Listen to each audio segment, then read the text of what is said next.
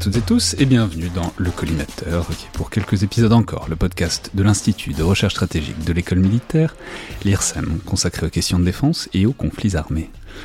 Je suis Alexandre Jublin et aujourd'hui pour parler de tactique, de sa nature et de ses évolutions, notamment à la lumière du conflit ukrainien, j'ai le plaisir de recevoir Thibaut Fouillet, directeur scientifique de l'IESD, l'Institut d'études de sécurité et de défense de Lyon, qui est rattaché à l'Université Lyon 3, chercheur aussi associé à la FRS, la Fondation pour la recherche stratégique. Donc bonjour, bienvenue dans le collimateur. Bonjour, merci. Alors, je veux dire, on, profite d'un de vos passages à, Paris pour faire cette émission qui est notamment liée à deux publications. L'une qui date de euh, quelques mois, qui était une note pour la FRS intitulée euh, Guerre en Ukraine, étude opérationnelle d'un conflit de haute intensité, qui est parue à l'occasion de l'anniversaire en quelque sorte de, la enfin bon, en février 2023 quoi. Euh, et aussi et surtout en lien avec un colloque qui s'est déroulé il y a quelques mois à la BNF et que vous aviez organisé, intitulé La tactique au XXIe siècle, anatomie de la bataille, où s'est retrouvé beaucoup de beau monde, euh, notamment habitués de ce micro. Je peux citer pêle-mêle Michel Yakovlev, Joseph Enrotin, Johan Michel, Isabelle Dufour, Michel Goya, j'en passe, etc. Et euh, qui paraîtra prochainement en septembre, je crois? Oui, tout à fait sous forme d'un ouvrage collectif aux éditions du Rocher. Vous m'avez envoyé les épreuves, je peux dire que ça, ça, va être un très très beau bouquin. Et je peux préciser aussi que ce très beau, colloque est encore visible euh, sur YouTube notamment. Alors, il s'agit donc d'essayer de sentir et de prédire un peu où va la tactique au XXIe siècle, quels sont les enseignements de la, guerre d'Ukraine, mais aussi des conflits euh, qui la précèdent, comme par exemple, on en reparlera, mais euh, la Syrie, le Haut-Karabakh, etc. Mais en premier lieu, il faut quand même commencer euh, par définir minimalement la tactique, savoir à quel niveau on se place et où on s'arrête. Donc, voilà. Comment est-ce que vous définiriez la tactique, Thibaut Fouillet? Alors, c'est vrai que c'est un concept qui est délicat. Pour avoir l'habitude de vous écouter, d'ailleurs, je vous remercie vraiment de cette invitation. Euh, on a du mal à définir la stratégie, on a du mal à définir la guerre. Rebolote avec la tactique, parce que la tactique, ça peut être un peu très minimaliste. Donc, euh, si on reprend la définition du précis tactique général, l'art de combiner en opération les actions militaires. Donc euh, voilà, minimaliste et en même temps très large, très vaste, ou euh, très précis, un niveau de la guerre qui n'est pas la stratégie, qui n'est pas les opérations et qui est l'engagement. Pour préciser un peu, je reprendrai les mots de, de l'historien Jean-Baptiste Durosel qui disait, je trouve ça assez pertinent, tout homme qui exerce un commandement, du général au caporal, fait de la tactique. Parce que son rôle, c'est d'utiliser les moyens à sa disposition pour atteindre la mission. Et je trouve que c'est plus parlant, parce que là, on peut bien entendu avoir le combat, l'engagement direct, mais on peut avoir aussi euh, l'idée de manœuvre, et en même temps, on a n'a pas cette, ce cloisonnement où parfois on a l'impression que la tactique égale champ de bataille, euh, par exemple Austerlitz, Waterloo. Non, la tactique, surtout à l'ère moderne, ça peut être de grandes manœuvres, des engagements, on en reparlera avec la guerre en Ukraine, mais quand on a une percée à Kharkiv, on fait de la tactique et pourtant on n'est pas exclusivement dans le combat. Donc je pense que ces mots de Jean-Baptiste Durosel sont assez éclairants. On exerce un commandement militaire, on a des moyens militaires pour atteindre une mission qui a été fixée par l'échelon supérieur ou le politique, on fait de la tactique.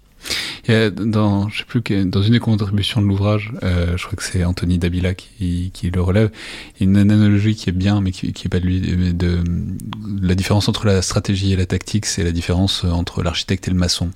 Euh, c'est l'idée que voilà, on regarde soit, soit on regarde d'en haut, soit on regarde la logique d'ensemble, ça c'est la stratégie, soit on regarde un peu le détail, la manière dont les choses se combinent, la manière dont les choses s'organisent, c'est la tactique et c'est l'équivalent du maçon quoi. Exactement, et ça montre bien surtout que la même personne, et c'est pour ça que des fois c'est compliqué dans l'histoire militaire, même quand on regarde le second conflit mondial, la même personne, le je, je, vais rendre à César ce qui est à César, c'est dans un colonel de l'armée de l'air américaine, John Warden, qui a, qui a cette analogie. Tout à fait, et, et on voit que le même homme peut-être, euh, si on prend par exemple Eisenhower, le stratège qui va penser son opération, penser eh bien le débarquement, et en même temps le tacticien qui peut avoir à piloter, à conduire. Et donc c'est vrai que faire de la tactique, c'est penser ses moyens militaires et, et cet engagement, mais c'est quand même au-delà, et c'est une bonne idée ce maçon, mais l'un n'empêche pas l'autre. On peut être stratège et tacticien, être que tacticien ou que stratège, et essayer un peu de d'allier les deux, euh, surtout dans la guerre moderne, c'est très important. Ouais, il y a quelqu'un qui relève aussi ça, qui la guerre en Ukraine est un super exemple, parce que dans le fond, euh, c'est une broderie autour d'une citation d'Aron, mais pour dire qu'en en fait la tactique, c'est globalement comment on dispose des forces, comment on les utilise, etc. C'est ça qui permet que en fait la guerre ce soit pas une histoire quantitative, euh, que ce soit pas qu'une histoire de, de, comparer les puissances et celui qui a le plus de canons euh, 20 et celui qui en a moins euh, perd. C'est la tactique, c'est aussi la capacité pour le plus faible de l'emporter localement et pas que localement. Et de ce point de vue-là, la guerre en Ukraine, elle est hyper intéressante parce qu'on voit, enfin, on a vu quoi, la manière dont la Russie s'est engagée dans cette guerre avec au fond des effectifs assez limités, etc. Il y avait l'idée qu'il serait supérieur, il serait tellement supérieur tactiquement qu'ils n'avaient pas besoin de mettre tout euh, dans la balance. Et en fait, ce qu'on a vu, c'est plutôt l'inverse, c'est-à-dire une victoire tactique des Ukrainiens euh, avec des forces euh, équivalentes, voire inférieures. C'est tout à fait ça, et ça nous montre surtout qu'à la guerre, et c'est d'ailleurs toute sa complexité, vous en parlez très bien au fil des différents podcasts, notamment sur la guerre en Ukraine, tout est lié. Et quand on veut ne parler que d'une seule chose, en général, c'est là que ça pose problème. Quand on ne oublie la tactique, on ne pense que stratégie. Par exemple, on aura le temps d'y revenir, mais la puissance aérienne avec tout son intérêt, mais on va, on peut écraser la adversaire juste avec des frappes aériennes que de niveau stratégique, on voit que ça peut poser problème si on oublie la tactique. Et à l'inverse, ne penser que la là, tactique. En l'occurrence, c'est d'oublier qu'il y a des manpads et qu'il y a des défenses solaires et, que concrètement, c'est, il suffit pas d'aligner euh, les Sukhoi pour, euh, pour avoir la supériorité ou la suprématie aérienne. Exactement, mais à l'inverse, de penser que tactique, ne penser que supériorité de l'engagement, les Occidentaux euh, l'ont vu à leurs frais dans les guerres de contre-insurrection, Irak, Afghanistan, même au Mali. Oui, on est supérieur tactique, tactiquement, mais si par contre c'est pas lié à une stratégie sur place ou même à un lien politique de reconstruction, de délégation progressive des capacités, en réalité on sera toujours le vainqueur tactique, euh, mais euh, eh bien le perdant politique ou stratégique. Hmm. Alors du coup c'est une sorte de tente. Ah, peut dire c'est pas la tactique n'a pas été complètement oubliée. Il y a un certain nombre de grands auteurs euh, de tactique. On, on peut dire Michel Yakovlev qui est passé par ce micro a fait un précis de tactique théorique euh, qui est qui s'appelle tactique théorique euh, qui est tout à fait de référence. Il y a pas très longtemps, il y avait à ce micro deux auteurs Thibault Laverne et François Olivier Cormand qui ont fait un bouquin sur de la tactique navale. Donc il y a l'idée que ça ça a une importance et surtout il faut c'est une importance qui remonte. Mais peut-être hein, pour replacer un peu ce contexte de long terme, pourquoi est-ce que ça ressort maintenant et pourquoi cette espèce de désuétude pendant quelques temps, puisque c'est un peu la, thèse qu'il y, a, qui, a derrière. Quoi. Alors, si vous voulez, cette désuétude, à mon sens, elle tient à deux questions.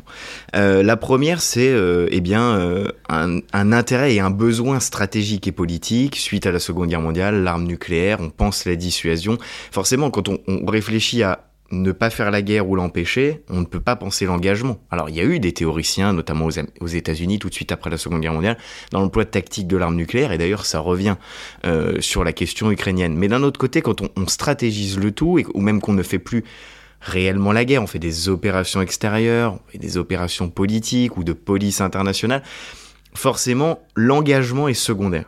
Et là, le retour de la guerre de haute intensité, finalement de la guerre majeure ou même certains diraient de la vraie guerre, on va pas rentrer dans ce débat, mais on pourrait en parler longuement, euh, amène l'engagement. Ce qui se passe en Ukraine, c'est la redécouverte finalement de il ne suffit pas, comme euh, nous avons fait nous franco-britanniques euh, en Libye en 2011, de faire des frappes et ça se passe au sol. En fait, ce côté de l'engagement était assez lointain. On avait des engagements limités et des traumatismes dans certains engagements, l'embuscade 12 bin bien entendu, mais cet engagement dans notre vision occidentale et française, il était loin ou alors il était héroïsé. C'est les forces spéciales, l'élite des armées, etc. Là, on a le retour de ce qu'est le vrai engagement. Et la deuxième question, là, qui est plutôt conceptuelle et méthodologique, il est, c'est pas qu'il est plus facile, mais il est au moins pour un extérieur, donc c'est-à-dire un non militaire, d'aspect ou d'études premières plus aisées d'aller sur la stratégie, parce qu'on a les grandes notions des relations internationales, les concepts, les puissances. La tactique, c'est quand même très militaire. Donc, bien entendu, on n'est pas obligé d'être un militaire pour la penser, mais en général, on a une mainmise des militaires. Dans les publications que vous avez citées, c'est souvent des militaires qui en parlent. Et il faut ce côté expérience, retour terrain, euh, études critiques, une connaissance sur l'histoire militaire, une évolution. Donc, ça amène aussi à des profils un peu plus spécialisés et donc on a moins de penseurs, à mon grand regret, hein, mais moins de penseurs de la tactique qu'on a de penseurs de la stratégie. Donc au carrefour de ces deux grandes tendances, la tactique avait un peu disparu et la guerre en Ukraine, ce, fameux retour de la guerre de haute intensité, font qu'on a non seulement envie, mais on a besoin de parler de tactique pour comprendre ce qui se passe. Ouais, c'est très vrai, et c'est, enfin, je peux dire, c'est aussi un truc qui est très vrai en histoire militaire. C'est, il y a, enfin, c'est un truc dont l'histoire militaire a été très malade pendant longtemps. Je pense qu'on en sort un peu maintenant. C'est le côté voilà, soit on est dans la grande stratégie complètement désincarnée, c'est les, généraux qui jouent aux échecs, etc. Ou, c'est des trucs qui se passent sur une carte. et donc complètement désincarné et qui n'aide pas vraiment à comprendre comment se passe le combat, soit c'est un truc très intérieur sur le déchirement et la tragédie qui est la mort des soldats, ce qui est tout à fait pertinent et tout à fait utile aussi, mais l'enchaînement, en quelque sorte le chaînon manquant entre les deux, a souvent été moins travaillé depuis quelques décennies et c'est vraiment très très utile qu'on en sorte euh, enfin. Alors pour entrer un peu dans la substance, puisque là on a, on a placé le tableau, mais maintenant il faut commencer à le remplir. On, peut peut-être commencer par reprendre un peu de profondeur de champ en disant que, euh, notamment selon vous, c'est votre contribution dans cet ouvrage collectif, c'est le conflit ukrainien qu'on voit là, il s'inscrit quand même dans une séquence euh, tactique ou d'histoire de la tactique, et il se comprend évidemment à la lumière de conflits euh, qui le précèdent et qui l'éclairent plus ou moins d'un point de vue tactique. Alors, vous remontez euh, quoi, à 15 ans euh, Oui, c'est 20 ans d'engagement de, haute intensité, exactement. Voilà, et, donc la première étape, c'est euh, le conflit russo-géorgien de 2008, comme en quelque sorte le premier pion de, du contexte tactique qui mène jusqu'à l'Ukraine. Alors qu'est-ce que, qu'est-ce que montre, d'un point de vue tactique, ce conflit? Alors tout à fait. Déjà pour revenir très rapidement dessus, c'est important d'avoir cette profondeur de champ. Alors euh, comme l'ouvrage est sur la tactique au XXIe siècle, bien entendu on est parti de l'année 2000. Mais en fait, c'était pour montrer cette contribution que on a beau les oublier pour diverses raisons, on a eu des engagements dits de haute intensité depuis 20 ans comme on en a eu avant. On aurait pu remonter bien entendu à l'épisode de Desert Storm, mais il y a eu des engagements ou même la guerre Iran-Irak, on l'oublie, c'est déjà une guerre tranchée à l'époque. Euh, avec tout finalement ce qu'on voit en Ukraine aujourd'hui, pas forcément avec les mêmes moyens, mais des, dynamiques. Et en fait, l'intérêt, notamment sur la guerre russo-géorgienne, c'est de montrer oui, il y a la guerre en Ukraine. N'oublions pas qu'il y a déjà eu des guerres sur notre sol, et notamment celle-ci. Et celle-ci, elle est intéressante puisque l'objectif qui avait été affiché d'abord par euh, les Géorgiens puis par les Russes, c'est finalement cette opération spéciale, qui portait bien son nom dans les premières heures, euh, mise en œuvre, qui a tenté de mettre en œuvre Vladimir Poutine. C'est de dire, avec une puissance aérienne, une opération un peu surprenante, foudroyante, on règle le conflit en quelques heures. Ça, rappelons le, le, pitch, j'allais dire. Mais c'est donc quand même une république séparatiste euh, de Séti. Et euh, l'idée, enfin ce qui se passe, c'est que la Géorgie, en quelque sorte, la tapisse de bombes en quelques heures, et l'idée, c'est que ça devrait suffire, ces bombardements stratégiques, pour euh, mettre fin à ce séparatisme, sauf que, euh, coup de théâtre, euh, les Russes entrent en scène de l'autre côté. Voilà, exactement. Et en fait, on a une blitzkrieg inversée. C'est-à-dire que les Géorgiens se disent, bon, on va faire une démonstration de force au sol, mais en effet, on bombarde, etc avec un présupposé faux. C'est pour ça que le parallèle en Ukraine est pas mal. Les Russes se sont occupés à autre chose, ils ne, réagiront pas. La communauté internationale détourne un peu le regard. Et en fait, réponse très ferme des Russes qui avaient préparé leurs forces et donc qui rentrent sur le territoire géorgien. Et là, en quelques heures, quelques jours, on a la situation inverse les blindés qui vont menacer le territoire géorgien, les blindés russes. Et c'est déjà en fait très illustratif de ce qu'on tenter de mettre en place les Russes, alors à l'inverse, et de ce qui n'a déjà pas fonctionné. Donc on ne redécouvre pas aujourd'hui qu'il est difficile de faire une opération éclair.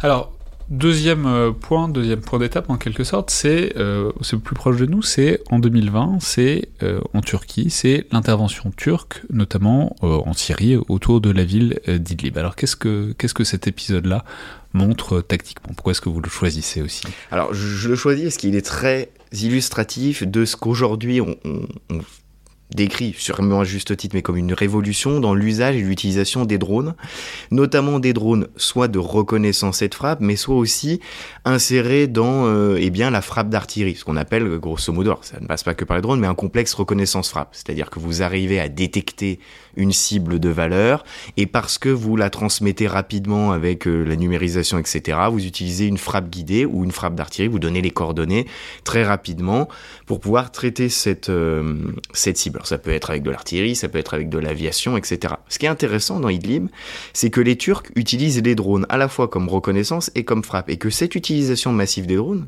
des fameux TB2 notamment, qu'on retrouve en Ukraine, donc euh, tout est lié, eh bien leur permettent de gagner énormément de temps c'est euh, John Boyd qui avait théorisé la boucle ODA, donc j'observe, j'oriente, je décide et j'agis. Et en fait, l'utilisation de ces drones qui sont en permanence ou quasi en permanence en vol et cette transmission automatique des informations numériques font qu'au lieu d'avoir plusieurs minutes, voire d'avoir une nécessité de calibrer vos tirs d'artillerie, là en quelques secondes, quelques minutes, vous arrivez à tout de suite traiter votre objectif et ça leur a donné un avantage tactique très important. Et c'est ce qu'on va retrouver notamment en Ukraine. Donc on a déjà ce, ce précédent, cette utilisation massive des drones, cette révolution du, close air support, donc cet appui direct au sol, eh bien par les drones. Alors il y a aussi autre chose. Hein. Il y a euh, une foudroyance de l'action turque, etc. Il y a euh, la démonstration que l'armée turque a gagné vraiment en compétences et peut aller.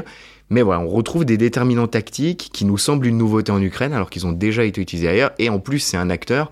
Le drone TB2, on en a beaucoup parlé dans la guerre en Ukraine. Il avait déjà été utilisé et s'il a été si efficace par les Ukrainiens dans la première phase du conflit, c'est parce qu'il avait déjà été bien utilisé, on connaissait ses, compétences.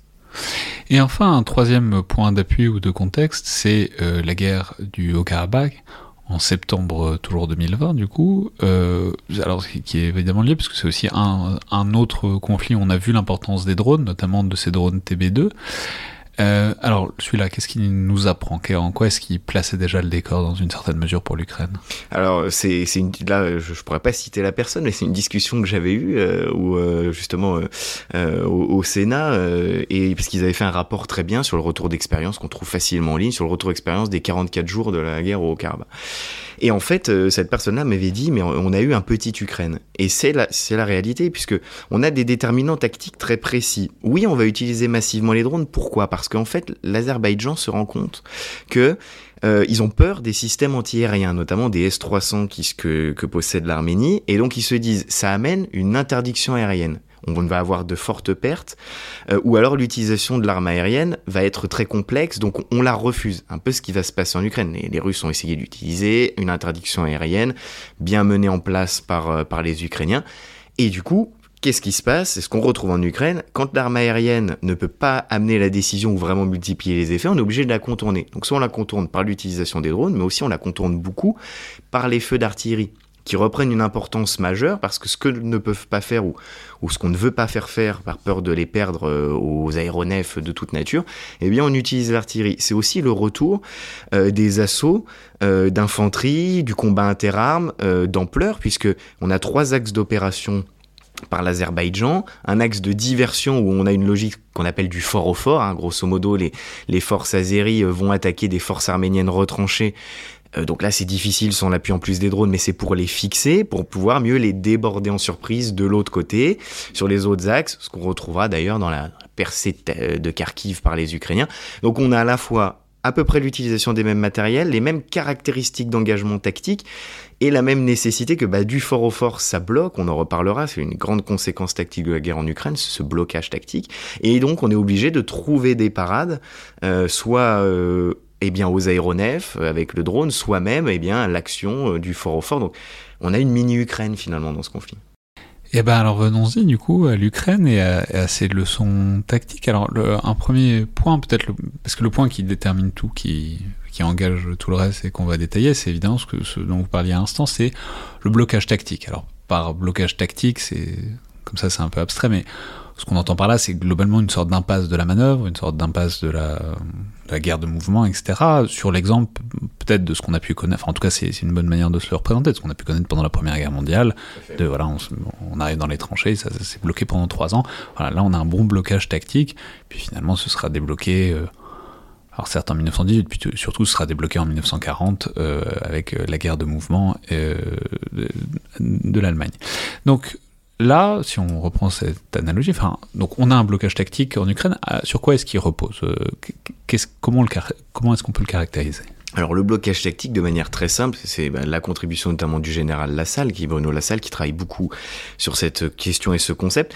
C'est très simple, c'est de considérer qu'on a un triangle ou une trinité tactique, selon les auteurs, qui est en fait, pour que tout se passe bien, hein, qu'on ait cette fameuse garde manœuvre, qu'on avance de manière continue, il faut qu'on ait une égalité ou une parité entre le feu, le mouvement et la protection. Et dès qu'il y en a un qui prend le pas sur les autres, ce qui s'est passé pendant la Première Guerre mondiale, le feu, bah, notamment des mitrailleuses, avait un pouvoir d'arrêt bien supérieur au mouvement du soldat euh, qui courait, euh, l'infanterie ne pouvait pas l'éviter, et en même temps, il n'y en avait pas la protection du blindage.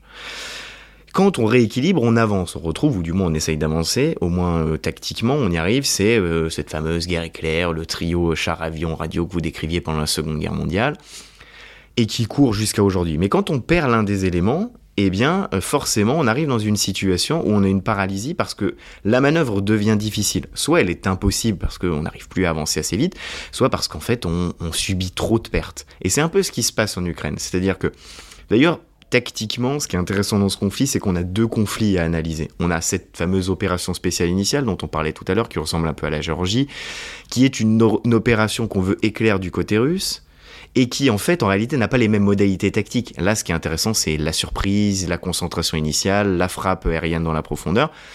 Et justement, il faut éviter à tout prix d'être bloqué, d'être contraint dans ce blocage tactique. Et on a cette deuxième guerre d'Ukraine qui s'installe des, mi-mars, hein, où eh bien, on a les, stigmates, en effet, qui nous rappellent la Première Guerre mondiale et qu'on voit encore aujourd'hui, le front défensif avec les mines, euh, les tranchées, euh, la bunkerisation du front, est assez immobile. Et pourquoi c'est assez immobile? Pourquoi on est dans cette situation en Ukraine de blocage tactique?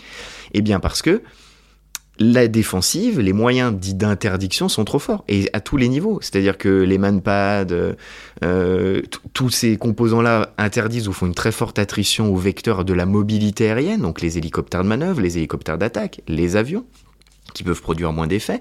L'artillerie est prépondérante et dès qu'on on va concentrer des blindés sur une zone, on en reparlera, mais il y a une vraie transparence du champ de bataille, on arrive à peu près à savoir où se concentre, bah, on focalise les feux d'artillerie sur cette zone, c'est très favorable aux défenseurs, etc., etc. Et tout ça mis bout à bout font que vous arrivez progressivement à un front qui se fige. Ah, mais ça c'est captivant. C'est si on reprend cette espèce de trinité euh, que, que vous décriviez.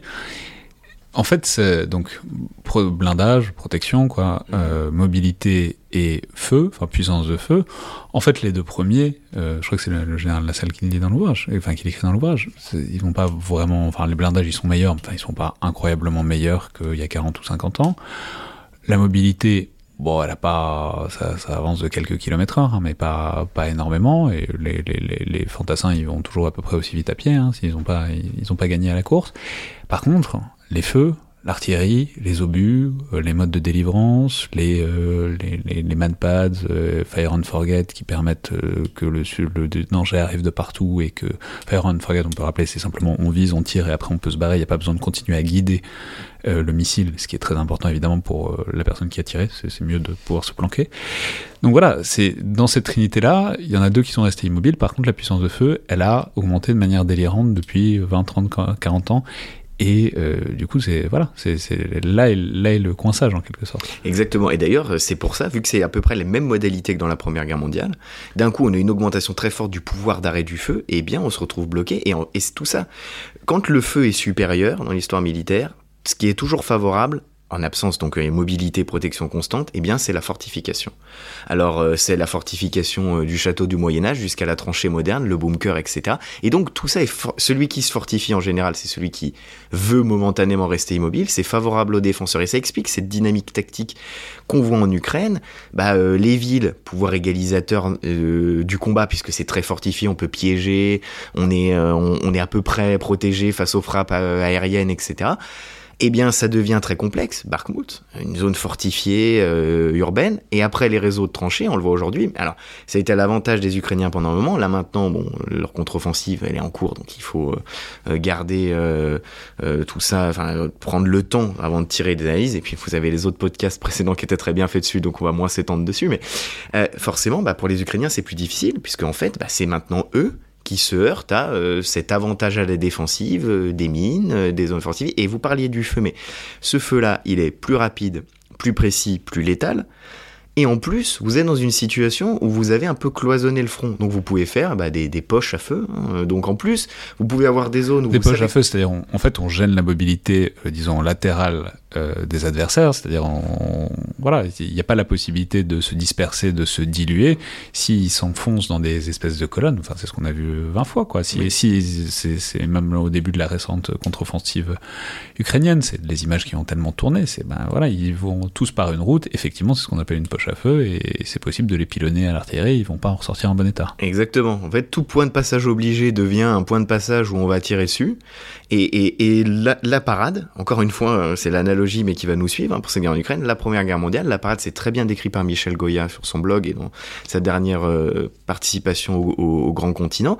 C'est de dire, bah, en fait, on retrouve l'enjeu, c'est la contre-batterie, c'est-à-dire détruire les feux d'artillerie adverses, parce que tant qu'on n'aura pas réduit cette poche à feu côté ukrainien, on peut pas avancer, ou alors on fait des infiltrations, euh, ce que faisaient euh, les, Allemands très bien en 1918, lors de, leur offensive, qui heureusement pour nous Français n'a pas réussi, mais on infiltre, en fait on grignote mètre par mètre, on essaye de repousser, etc., tranchée par tranchée, et on est vraiment en plein dans ce blocage tactique. Ouais, et mais c'est intéressant parce que le, dernier échelon qui est manquant, c'est comment est-ce qu'on a fait depuis 40 ans pour s'en passer? C'est avec la suprématie aérienne. C'est, le truc des Américains. Il y a un épisode récent de War on the Rocks où, il parle avec euh, des généraux de l'armée euh, américaine qui le disent très bien, qui disent euh, rien de tout ça n'existerait s'il y avait la suprématie aérienne. Si les Russes avaient été capables de l'avoir, on n'aurait jamais pu euh, envoyer la moindre munition à l'Ukraine parce qu'ils auraient tout bloqué euh, depuis les airs. Ils auraient leur guerre de trois jours effectivement aurait probablement duré trois jours parce qu'ils auraient été capables de tout verrouiller et le, côté dispersion, ça, ça aurait pas été possible.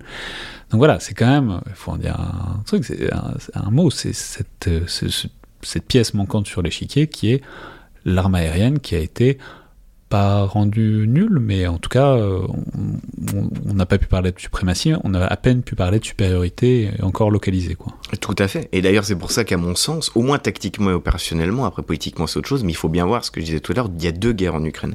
Il y a cette opération spéciale des premières heures, premiers jours, qui si elle avait fonctionné, n'aurait pas amené au blocage tactique. On aurait eu une résolution politique, bah, c'est ce que les Américains ont très bien fait à Desert Storm et à Kill Freedom en 2003. Voilà, vous avez ce qu'on appelle cette foudroyance ou cette paralysie. Euh, on parle de frappe de décapitation, mais l'idée est bien là. Vous avez une suprématie aérienne, vous ciblez les centres de commandement, vous bombardez tout ce qui passe l'adversaire est complètement paralysé, eh bien, euh, soit il abandonne le combat, soit le combat est tellement facilité que la manœuvre est faite. Ça n'a pas été fait, et eh bien on rentre dans une autre guerre, une Ukraine, une guerre euh, beaucoup plus classique en termes de guerre de haute intensité, d'attrition, etc. Et d'ailleurs, c'est intéressant ce que vous disiez sur les généraux, les colonels américains. C'est en effet toute la question. Nous, occidentaux, parce que aucun État ne veut une guerre longue, mais encore moins occidentaux en général, c'est plutôt la petite puissance qui cherche à égaliser le rapport du faible au fort, etc. Mais les grandes puissances réfléchissent à quoi? Assurer cette fameuse première frappe, c'est toutes les doctrines modernes.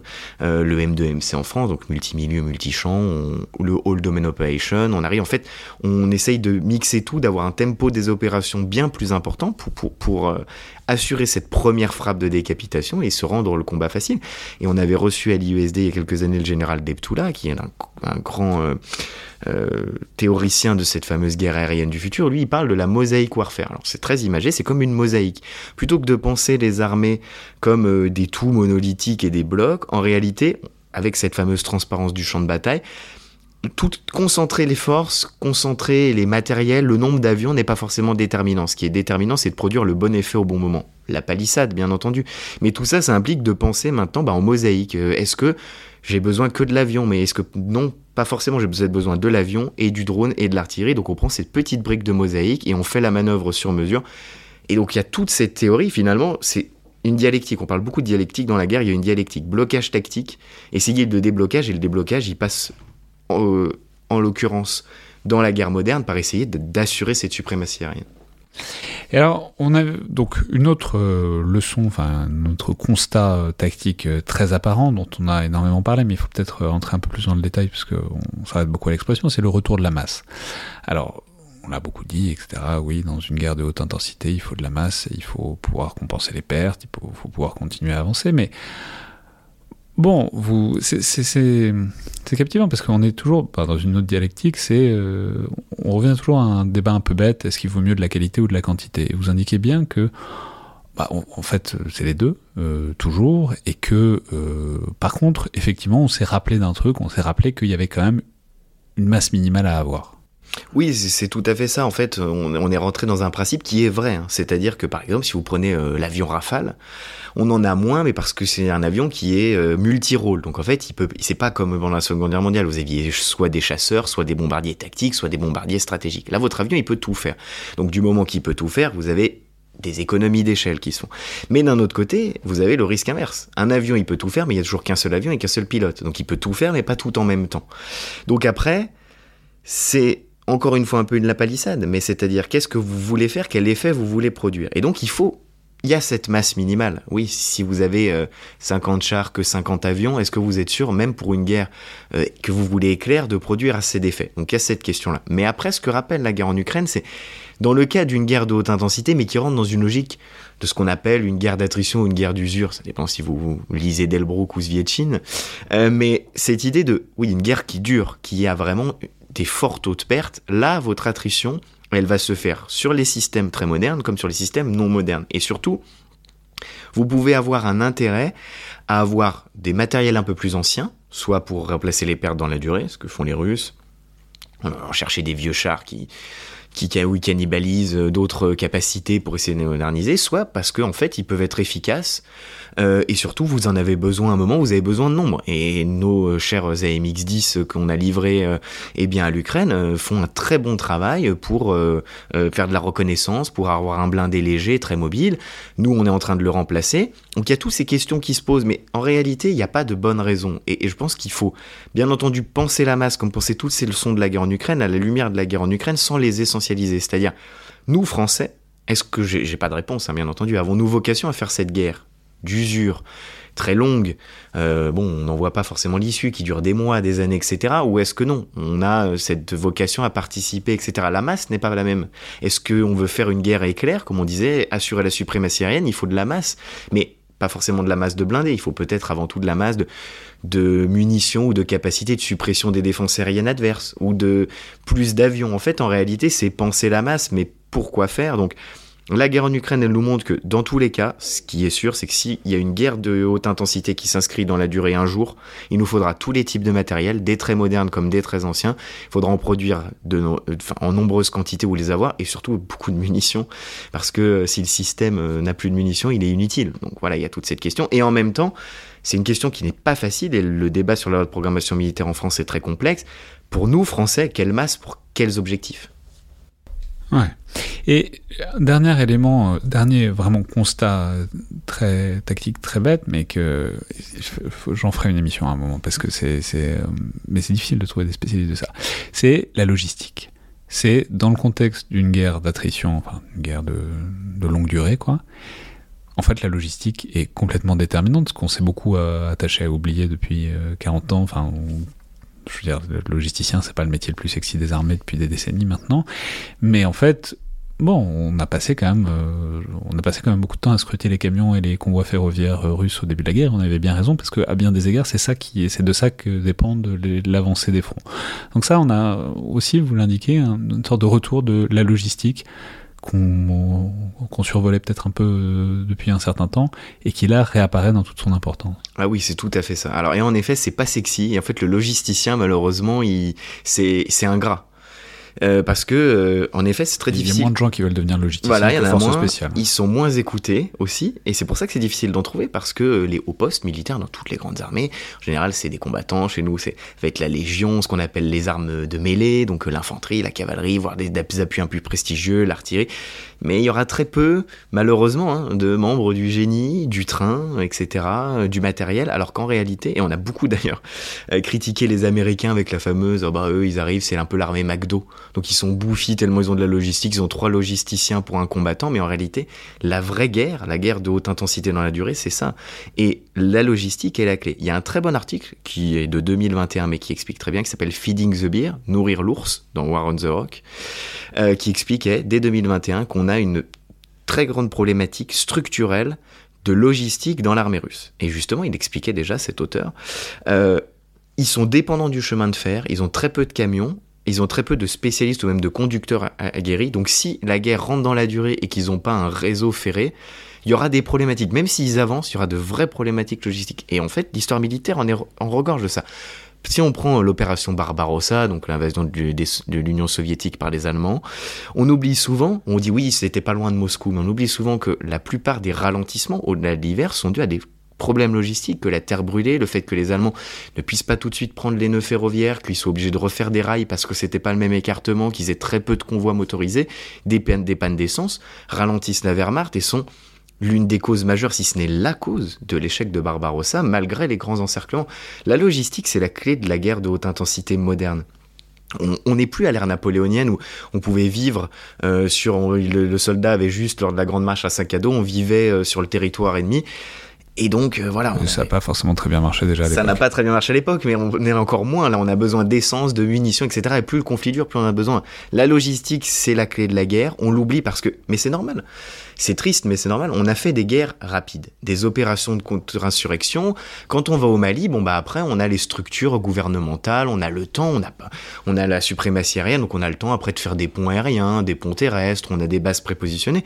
Quand tout ça est détruit, eh ben on a euh, la logistique et en plus la logistique dans tous ces niveaux c'est-à-dire que bien entendu il faut amener et soit les munitions. en passant c'est même dans une guerre de contre-insurrection c'est la vulnérabilité enfin on a eu 50 euh, témoignages à ce micro de bah, les IED, quand ah bah, les IED, c'est sur les convois. Hein. Ah, et les convois, c'est des convois logistiques, donc euh, la plupart du temps. Bien sûr. Donc c'est mine de rien, euh, quel que soit le contexte, même dans un contexte de pas basse intensité parce que ça n'a pas mais de, de, de, de contre-insurrection, c'est toujours euh, un point de vulnérabilité d'une manière ou d'une autre. Parce que, effectivement, c'est pas ce qu'on regarde le plus. Exactement. Et cette question logistique, j'espère au moins, c'est un de mes souhaits, que cette guerre en Ukraine va remettre en avant, et j'espère du coup que vous aurez dans des podcasts futurs des logisticiens, qu'on leur donnera la parole. Ils auront même, parce que la tactique est logistique, hein, fondamentalement. Il y, a un épisode, on a fait un épisode avec un, type du train, euh, mais c'est le seul. Et euh, j'en suis très content, mais c'était avant la guerre en Ukraine, et ce serait très intéressant de creuser le sujet depuis, parce que franchement, je, n'ai même aucune idée de euh, quels sont les matériels, de quelles sont les, les, options de l'armée française euh, en, matière logistique, quelles sont les orientations, etc. À quel point est-ce qu'on est dépendant du chemin de fer, à quel point est-ce qu'on n'est pas. Non, mais c'est vrai, c'est, pourtant, je sais que je fais ça quand même euh, un peu tout le long de l'année. Et c'est, voilà, enfin, il faut vraiment réinsister là-dessus parce que, bon, alors on peut espérer que c'est pas oublié par tout le monde, mais en tout cas, il faudrait en parler un peu plus. Quoi. Exactement. Et dernier élément dessus, le président de la République, alors c'est pas pour commenter, avait parlé d'économie de guerre. Je vais pas rentrer dans ce débat-là euh, à propos, pas à propos, mais en tout cas, logistiquement, il faut penser une économie de guerre, parce qu'en fait, la logistique, elle est aussi avec les industriels, parce que le maintien en condition opérationnelle, c'est-à-dire réparer ou remplacer les matériels, ça passe par des procédures industrielles, et ça se fait avec les industriels, c'est pas euh, juste le bricolage du champ de bataille. Donc, tout ça se pense en amont, et pour, et la clé des opérations, mais une clé oubliée, donc il va falloir vraiment un moment se pencher sur cette question. Alors maintenant, il faut. C'est peut-être le moment de prendre un peu plus de, de, champ, enfin de, voir un peu plus loin, euh, au-delà des, constats immédiats euh, sur la guerre en Ukraine qu'on vient de faire, et voir ce que ça nous apprend peut-être ou pas sur, euh, sur l'horizon de la tactique future, en fait, sur ce que, la manière dont cette discipline qu'est la tactique peut être en train d'évoluer. Et j'aurais aimé commencer par un, très bel article dans, dans cet ouvrage. Je, suis désolé, hein, je, je spoil complètement l'ouvrage. Et en fait, depuis tout à l'heure, je me dis qu'on aurait dû faire cette émission en septembre parce que là, on parle du truc, je, dis qu'il est super et les auditeurs ne peuvent pas se le procurer, mais je répète qu'ils peuvent regarder en tout cas le colloque euh, sur YouTube et ils peuvent attendre impatiemment la sortie euh, en septembre. Mais donc il y a, notamment un très bel article de, Guy Hubin, du général Guy Hubin, qui parle euh, notamment de la structure du commandement, de l'idée que on est dans un logiciel encore profondément vertical. Le commandement, c'est vertical, même si on n'est pas, c'est pas, on n'est pas au stade de la Russie non plus avec la rigidité de, la, centralité du commandement, etc. Mais il y a quand même une philosophie profondément verticale dans l'organisation des armées. C'est vrai de toutes. Il y a qu'à voir, euh, voilà, comment il, il, prend cet exemple, comment est constitue une armée? Bah voilà, il y a une division. À l'intérieur de la division, il y a trois ou quatre brigades. enfin bon, c'est, il y a un truc homothétique qui, il y a vraiment une pyramide. Et euh, ce qu'il dit, c'est que bah là, il va falloir commencer à en sortir parce que tout ça, ça marche assez bien dans une philosophie tactique où il faut concentrer des forces, il faut percer, il faut articuler, etc. Mais que là, euh, manifestement, euh, ça marche pas. En tout cas, en Ukraine, ça marche pas, et que du coup, il faut repenser profondément la structure des armées, la structure du commandement, peut-être proche du mosaïque warfare dont vous parliez, mais que, en tout cas, ce côté vertical, il va falloir en sortir rapidement. Oui, c'est tout à fait ça. Alors, euh, en effet, il approfondit, donc si, les, auditeurs veulent patienter, il approfondit le livre qu'il avait sorti qui s'appelle Perspective tactique chez Economica, où il y a cette relation, et, là, euh, sa contribution, c'est on approfondit et on, actualise euh, ce débat avec la guerre en Ukraine et puis les évolutions, parce que c'était au début des années 2010, les évolutions depuis. c'est tout à fait ça, et en fait, ça répond à une logique imparable, mais qui est très difficile à mettre en place parce qu'il faut faire évoluer les structures et finalement faire évoluer tout la vision qu'on a de la tactique euh, depuis eh bien euh, des siècles. Euh, on a, c'est-à-dire on a un commandant en chef qui donne ses, alors quel que soit son niveau, qu'il soit général ou lieutenant ou même caporal. En fait, il reçoit une mission, il a des moyens et en fait il a son idée de manœuvre qui répercute en dessous, etc. Et on descend, on ruisselle finalement. Et ça, ça fonctionne très bien quand on a une sorte de temps et surtout une capacité à alors avoir le temps dans tous les sens du terme, c'est-à-dire le temps d'avoir ce va-et-vient, cette conceptualisation, etc., mais aussi euh, le temps que l'ordre que l'on donne de concentrer les moyens, etc., ne soit pas obsolète. Et vous le décriviez très bien, avec ces feux, euh, cette concentration, cette transparence du champ de bataille, on en reparlera, en réalité, on n'a plus ce temps-là, même surtout avec l'accélération du commandement, la numérisation, les IA, etc. Donc si on prend ce temps, soit on est dépassé, ce qui est déjà grave, soit surtout en fait le temps qu'on concentre, qu'on euh, verticalise, euh, etc. jusqu'à la décision, euh, la guerre est peut-être perdue. Et c'est pour ça qu'on doit rentrer dans cette mosaïque warfare, ou alors comme on l'appelle chez nous, multimilieu, multichamp. En fait, c'est de penser la guerre en termes d'effets, plus en termes de moyens, c'est-à-dire que c'est plus le commandant blindé qui va eh bien utiliser ses chars dans son idée de manœuvre pour produire telle action, c'est de dire j'ai besoin de tel effet, un effet de percée, un effet de, de feu de destruction, qui est là euh, à l'instant T, très rapidement, peut me produire ce feu. C'est ce qu'on appelle le combat collaboratif en français, un schéma, euh, si vous tapez combat collaboratif terrestre, où on voit un véhicule euh, de l'infanterie qui est pris à partie par un char adverse, tout communique, hop, le mieux disposé c'est le feu d'artillerie et l'hélicoptère d'attaque, c'est eux qui frappent directement parce qu'on a été connecté, c'est ça auquel on doit arriver. Mais en réalité c'est très complexe, parce que ça fait repenser toute la relation du commandement. Peut-être que le chef... Ça, votre truc là, ça, marche, enfin, votre truc, c'est pas le vôtre, mais euh, ça marche pas s'il faut que tout remonte au général de brigade. Bien sûr que non. Pour, euh, pour, et que ça peut pas être lui qui donne l'ordre à l'hélicoptère d'y aller. parce que sinon il y aura pas le temps, et surtout ça amène une conceptualisation qui est très difficile pour tout cerveau militaire, c'est de dire à un moment, bah, peut-être que le commandant en chef, c'est pas lui qui prend la décision et qui commande? Parce que c'est je vais demander un effet, je suis pris à partie, j'ai besoin d'une frappe. Le mieux placé, c'est peut-être eh bien l'hélicoptère euh, qui va dire le capitaine qui dans son hélicoptère, c'est moi qui frappe. Mais sans qu'on lui ait demandé l'ordre. Vous voyez, et en fait, toute cette logique s'impose à repenser, ça paraît bête, mais à repenser toute la structure de commandement. Quelles sont les délégations de commandement? Est-ce qui Est-ce que le général, justement, lui, il peut avoir accès à tous les échelons et c'est lui qui prend les décisions, il pilote derrière son ordinateur, un peu comme sur un jeu, il peut tout micro-gérer, euh, comme disent les gamers, ou pas. Mais d'un autre côté, euh, est-ce qu'il y a des relations de commandement? Qui fait quoi? À quel moment? Avec quels moyens? En fait, ça impose, et c'est ça que décrit très bien le général Lubin, ça impose de repenser toute la tactique. Et ça impose de penser, de travailler notamment un truc qui emmerde tout le monde, donc on n'en parle jamais, c'est la doctrine. Exactement. C'est toujours l'air hyper austère, mais c'est euh, à ce micro, euh, François-Olivier Cormand et Thibault Lavarne qui, qui, ont ça dans cette expression-là dans leur ouvrage, qui est la, doctrine, c'est la colle, la colle tactique. C'est ce qui permet que la tactique des différentes unités fonctionne ensemble. Mais oh, oh, ça emmerde tout le monde la, la doctrine parce qu'on a l'impression que c'est un truc hyper austère, euh, hyper littéraire et pas du tout pratique, etc. Mais en fait, ce que vous décrivez, le seul moyen que ça marche, qu'il puisse y avoir ces délégations de commandement, que ça se fasse fluidement sans qu'on se marche sur les pieds, sans qu'il y ait de bavure, en fait, c'est d'avoir une, sorte d'armature doctrinale qui permet de mettre en musique tout ça efficacement. Quoi. Exactement, et parce qu'en fait la doctrine c'est euh, la première étape vers l'application, parce qu'en fait de la doctrine découle ce qu'on appelle euh, dans le milieu militaire les TTA, c'est-à-dire les manuels. En fait tout ruisselle et on passe de mais il faut penser ce qu'on disait là, cette logique distribuée, à concrètement comment moi, euh, je sais pas, lieutenant d'infanterie, je m'intègre avec qui je communique et de manière très précise. Donc en fait il faut refondre la doctrine et il faut refondre toutes les procédures derrière. Alors l'Ukraine, parce que la guerre est toujours un moyen de se transformer. D'ailleurs, puisque on, tease les livres, un livre va sortir en septembre d'Olivier Schmitt sur la transformation des forces armées. J'ai pu en lire les épreuves, et donc on voit toute cette logique. Et c'est ça aussi. Il va falloir. Malheureusement, je crois que ça va pas être en septembre. Je crois que c'est en, en, janvier 2024. Ah, euh, bah, je, suis trop rapide. Parce que je, l'ai évidemment noté quelque part dans ma tête, mais je crois qu'il va falloir attendre quelques mois de plus. Et, eh ben, eh ben, c'est cette logique, autant pour moi, c'est cette logique euh, de dire, bah, en fait, transformer une armée, bah, c'est euh, vraiment dantesque. Ça ne se fait pas comme ça. Alors la guerre aide à transformer, mais là il va falloir réfléchir en profondeur. Et, et c'est pas pour rien que les Américains, on parle beaucoup. Si vous suivez tout ce qui est un peu débat doctrine ou même grande tendance, les Américains parlent alors de all domain operation. Avant c'était les multi domain operation. C'est cette idée, on va doit lier les effets, on doit lier tous les.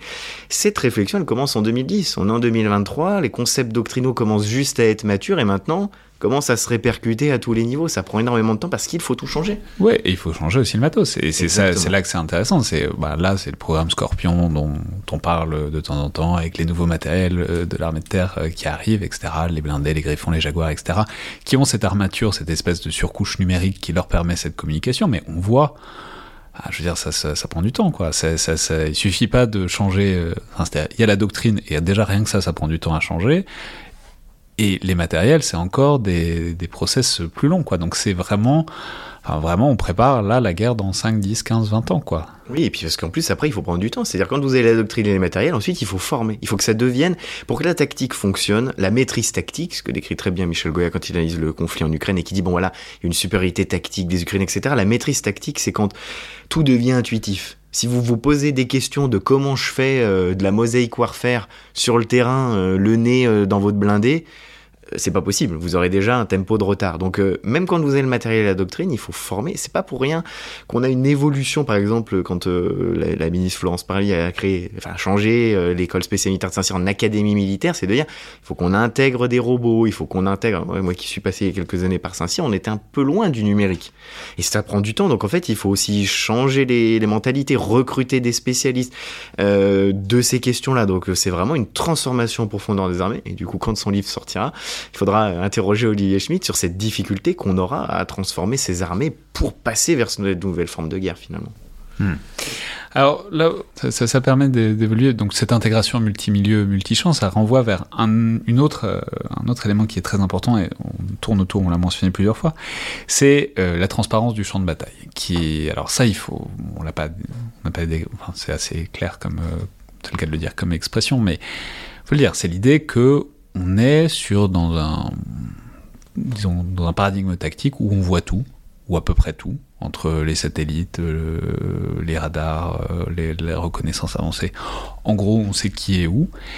Et où du coup, alors ça, mais ça a l'air intuitif, évidemment, on sait qu'on voit des trucs avec des satellites depuis l'espace, mais en fait, ce que vous indiquez, c'est que ça a des conséquences monstrueuses, c'est que ce principe-là, c'est le principe qui, du coup, interdit la concentration. C'est ce qui fait qu'on peut plus concentrer des forces, parce que dès qu'on concentre des forces, elles se font dégommer parce que le champ de bataille est devenu transparent.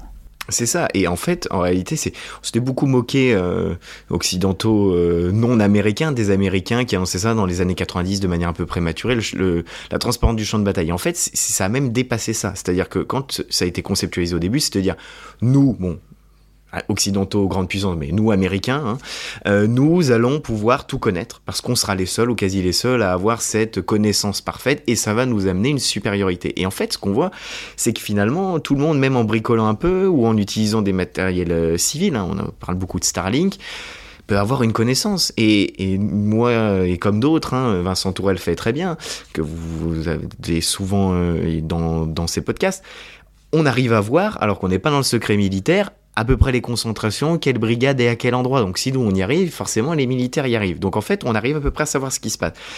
Donc vous avez deux alternatives dans ces cas. Soit, enfin même trois, vous arrivez, mais c'est de plus en plus difficile à retrouver une surprise. Mais si on détecte votre concentration, c'est pas le cas. Le seul cas où c'est arrivé dans la guerre en Ukraine, c'est les Ukrainiens à Kharkiv. Parce qu'en fait, ils ont tellement communiqué, tellement intoxiqué. On retrouve les manœuvres qu'on appelle de déception. Les Russes sur on va agir à Kherson. Bon, bah, on, on avait des troupes vers Kharkiv, mais on n'a pas forcément fait attention. On surprend. C'est de plus en plus difficile, de plus en plus rare, même pour l'opération spéciale russe. Dès euh, fin novembre, début décembre 2021, euh, euh, Volodymyr Zelensky, dans la presse, faisait le tour en disant on va nous attaquer fin janvier ou en février. Bah, l'effet de surprise quand même disparaît. Ou alors après, vous n'avez pas la surprise, il y a deux solutions. Soit bah, c'est le rouleau compresseur, vous avez énormément de quantité de matériel, mais vous acceptez des, des pertes monstrueuses et quelles armées modernes peuvent se le permettre En tout cas, moi, j'en connais pas aujourd'hui. Même si on a vu tactiquement certaines logiques, euh, quand on parlait des vagues d'assaut à Barkmout, des prisonniers ou des, ou des wagneristes, bah, c'était un peu ça. Hein. C'est-à-dire, euh, bon, bah voilà, on n'a pas le choix. Hein. Vague après vague, peut-être qu'on va avancer. Euh, ce qui est quand même le retour à la boucherie. C'est pas un bon sens de l'évolution de la guerre, malheureusement. Ou alors, eh bien, il faut avoir un tempo supplémentaire et refuser cette concentration, donc produire ces effets tout en étant déconcentré. Euh, je vous parlais de la mosaïque warfare, c'est cette idée. C'est-à-dire que, bon, ben, on n'a pas besoin d'avoir 50 chars côte à côte, il nous suffit peut-être d'avoir 4-5 chars qui sont camouflés, qui surgissent au bon moment, appuyés par une batterie d'artillerie au bon moment. Vous produisez à peu près les mêmes effets et vous, parliez du, du, Fire and Forget. En fait, c'est rendre l'armée Fire and Forget. C'est-à-dire, euh, je dois produire des effets à un moment, je concentre très momentanément les effets que je dois faire, j'ai produit mon effet, je suis parti. Donc c'est vraiment cette esquive permanente qui semble le moyen, ou du moins les, armées modernes veulent aller dans cette logique, qui semble le seul moyen eh bien, d'avancer tout en n'ayant pas des taux d'attrition énormes à perdre des centaines de blindés, des milliers ou des dizaines de milliers de soldats. Ouais, mais c'est intéressant parce que du coup, ça, c'est aussi une des, leçons que vous dessinez, c'est ça implique de repenser la place des armes, euh, les unes par rapport aux autres. C'est-à-dire, c'est con, mais il y a quand même une primauté, euh, si on parle de l'armée de terre, il y a une primauté au blindé euh, depuis la Seconde Guerre mondiale et même avant. avec l'idée que c'est ça, enfin ça, renvoie à ce qu'on disait tout à l'heure sur la verticalité, sur l'idée qu'en fait il faut percer, euh, il faut faire une percée. Et les percées, ça se fait avec quoi? Bah, Ça se fait avec euh, des gros chars de bataille. Et ensuite, on exploite. Et ensuite, on fait reconnaissance, percée. Puis ensuite, euh, ensuite on approfondit la percée. Et ça, ben, de fait, puisqu'on peut plus concentrer, ça veut dire qu'on peut plus percer, essentiellement. Et du coup, ça implique de réévaluer un peu la place respective des différentes armes et du coup les blindés ben ils vont peut-être reculer d'un rang et il va falloir se remettre à se pencher sur par exemple les feux indirects, euh, l'artillerie, dont on a vu qu'elle avait beaucoup, beaucoup d'importance alors qu'on l'avait beaucoup oublié euh, depuis quelques décennies. Euh, bon, il va, falloir en quelque sorte réhiérarchiser les priorités en termes d'unité, en termes d'armes, quoi.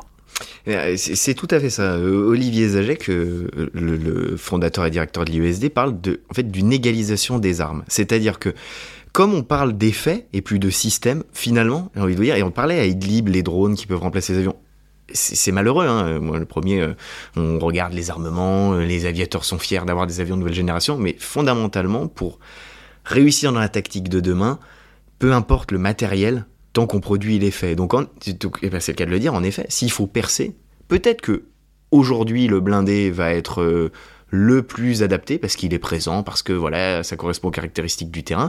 Et demain, en fait, la percée, ce sera une percée par les feux, c'est eux qui vont disloquer, donc par exemple l'artillerie, ou ça va être l'infanterie. Et on a vraiment une égalisation des armes et une égalisation progressive des armées aussi. Et c'est de dire, et c'est pour ça qu'on rentre dans des concepts où on voit all domain operation, tous les domaines, ou multimilieu, multichamp. En fait, on essaye, et c'est très difficile, de penser la force militaire non plus en matériel, tradition, euh, armes armées, euh, terre, mer, air, euh, cyber, espace, ce que vous voulez. En fait, c'est en termes d'effet. Qu'est-ce que je dois faire? Et à l'instant T, quels sont les meilleurs moyens pour le faire? Et en effet, ça amène une, remise en cause. Alors ça, c'est des ressources humaines, mais une remise en cause de, de l'importance de certaines armes, ou même un rééquilibrage en termes de RH. A-t-on et c'est des vraies questions. Autant besoin, je sais pas moi, d'infanterie ou de ou d'artillerie. Est-ce qu'on n'a pas plus besoin d'un logisticien? Est-ce qu'on n'a pas plus besoin d'opérateurs drone Donc en fait, ça amène à repenser finalement, et eh bien aussi la structure même de nos armées et à amener vers quelque chose où toutes les armées vont dire qu'elles tendent à ça, ce qu'on appelle le combat interarmes, le combat interarmé. On fait les choses ensemble, mais en réalité, on voit bien que sur le terrain, c'est beaucoup plus cloisonné que ça en a l'air pour diverses raisons, même des fois un peu pour euh, eh bien, euh, du scepticisme sur la valeur combattante de certaines armes, etc. On retrouve ça dans toutes les armées un peu sécurelles de chapelle, mais en fait, en ah, réalité... les opérateurs de drones ne sont pas tout à fait aussi badass que les pilotes de chasse. Voilà, exactement. Alors que, si ça se trouve, ils vont produire plus d'effets à l'instant T, mais en effet, ils n'ont pas ce côté, etc. Et en réalité, eh bien, c'est problématique, et la guerre de demain, elle doit vraiment devenir, vraiment, j'insiste, interarmée. Au-delà du discours, au-delà de dire on a un char qui a été appuyé une fois par un avion, on fait de l'interarmée. Non, là, c'est même dans la conception. Il va falloir décloisonner, mais on en revient à ce qu'on disait tout à l'heure, et ce que décrit très bien le général Hubin. Euh, oui, mais alors qui commande? Comment ça se passe? Est-ce que moi, euh, lieutenant d'infanterie, je peux avoir à ma disposition un Rafale? Euh, c'est quand même une conception qui aujourd'hui. Est-ce que je peux donner un ordre à un rafale? Voilà, est-ce que je peux donner un ordre à un rafale? Parce que c'est moi qui ai besoin de produire l'effet à tel moment dans la mission du corps d'armée. Ou est-ce que non, ça doit rester cloisonné? Voilà, et c'est quand même compliqué. Aujourd'hui, de penser tout ça, c'est un vrai défi. On est un carrefour tactique finalement. Et si on pense euh, du coup au contexte français, euh, est-ce qu'on y est? Est-ce qu'on y va? Et si on n'y est pas encore tout à fait, qu'est-ce qui nous manque? Alors, je ne vais pas me faire que des amis, mais je, de dire à mon sens très clairement, on n'y est pas, et on essaye d'y aller, mais on n'y va pas encore. Mais c'est pas de la faute de française en tant que telle, c'est parce que même les Américains qui sont au moins doctrinalement sur une réflexion de beaucoup plus longue haleine, c'est des questions, on, en a parlé de finalement, on refait tout, on recommence tout, on repense tout. Ça prend énormément de temps, ça amène des tâtonnements. Donc voilà, même eux, ils sont pas encore totalement matures. Donc nous, on en est, voilà, on est sur le chemin. On a des atouts qui sont que on peut produire un peu tous les types d'armements. On a une base industrielle et technologique de défense assez mature. On a une expérience opérationnelle. Donc on a beaucoup d'atouts. Maintenant, il va falloir les utiliser. Et à mon sens, vous en parliez très bien. La question, c'est il va falloir repenser cette doctrine. Donc en fait, il va falloir réfléchir la tactique. C'est l'enjeu d'ailleurs de ce livre. Hein. C'est juste de dire on n'apportera pas de solution, on va poser beaucoup de questions, on va mettre en place le contexte qui est déjà pas mal.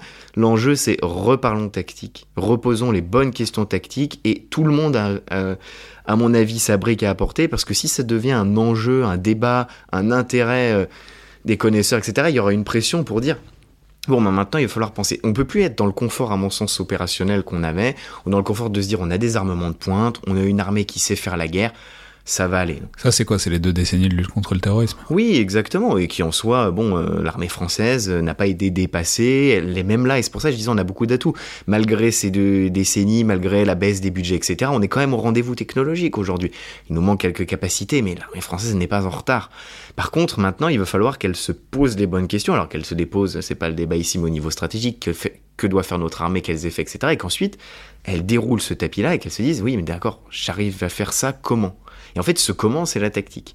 Mais cette tactique, on en a parlé, on a tourné autour, elle doit être repensée en profondeur. Donc, pour y arriver et pour ne pas finalement faire une doctrine de plus, mais être un peu en retard et avoir un choc à l'Ukraine, on a prévu quelque chose, ça se passe mal, en toute hâte, il faut changer.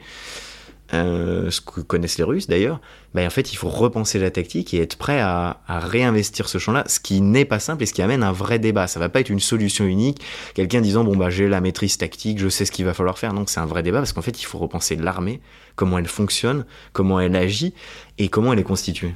Vous avez l'impression qu'on est en chemin pour cet euh, aggiornamento euh, tactique? Je veux dire parce que ce que vous décrivez, c'est c'est intéressant de se poser la question de, du, de la structure et de la géométrie du milieu stratégique français. C'est-à-dire, évidemment que c'est le rôle de centres de recherche comme l'ISD, comme l'IRSEM, comme euh, d'autres think tanks, etc., de produire ces concepts-là, mais ensuite il faut qu'ils infusent. Quoi. C'est pas parce que hum, je veux dire, ça, ça marche si c'est enseigné euh, dans les unités, euh, si c'est... Euh, alors déjà, dans les écoles d'officiers, ce serait déjà pas mal, mais ensuite, dans les écoles de sous-officiers, si ça infuse, si c'est de la culture... Enfin, voilà, s'il y a une sorte de conscience à l'échelle des armées françaises que il y a un sujet, quoi, il y a un chantier. Est-ce que, à votre avis, on y est ou est-ce que, est-ce qu'on en est encore loin? Pardonnez-moi cette métaphore, mais en fait, on est inscrit au marathon. On est éligible au marathon, mais on n'est pas encore sur la ligne de départ, à mon sens. Et tout ça, ce sera justement parler de la tactique, faire infuser pour en fait se mettre sur la ligne de départ. Et c'est toujours la décision politique, à mon sens, quel que soit le niveau. On parlait de la loi de programmation militaire. Voilà, pour savoir que ça va être la décision politique qui va dire aux militaires, il faut changer la doctrine, il faut infuser, etc. Et qui va donc mettre en branle tout ça et ensuite, bah, on commence la course. On change euh, les formations, on réfléchit, on change la doctrine, etc. Donc pour l'instant, on n'est pas en retard. Déjà, au moins, on a pu s'inscrire au marathon.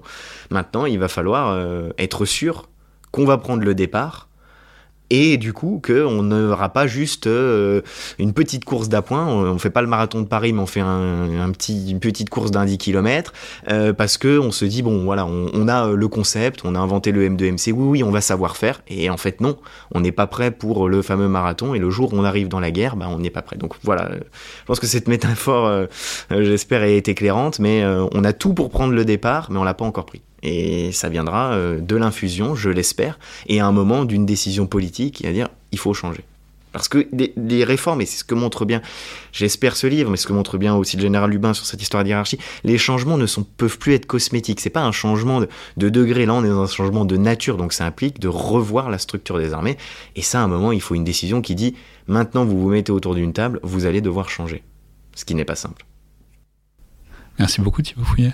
Merci à vous. Donc je vais rappeler les références de cet ouvrage collectif qu'on a tant et tant spoilé, mais qui va finir par sortir euh, en septembre. Donc La guerre au XXIe siècle, le retour de la bataille que vous, vous dirigez, et qui paraîtra donc en septembre aux éditions du Rocher. Merci beaucoup. Merci à vous. C'était donc le collimateur, le podcast de l'Institut de recherche stratégique de l'école militaire. Rendez-vous pour les, je pense, deux derniers épisodes en tant que podcast de l'IRSEM. Euh, je pense qu'il y en aura un vendredi et il y en aura un autre. Le, tout dernier sera mardi prochain. Je recommande le, tout dernier. Euh, et évidemment, avant de reprendre à la rentrée, sous un autre format, enfin, euh, pas du tout sous un autre format, mais sous, une, sous un autre portage et sous d'autres couleurs. Merci à toutes et tous et à la prochaine.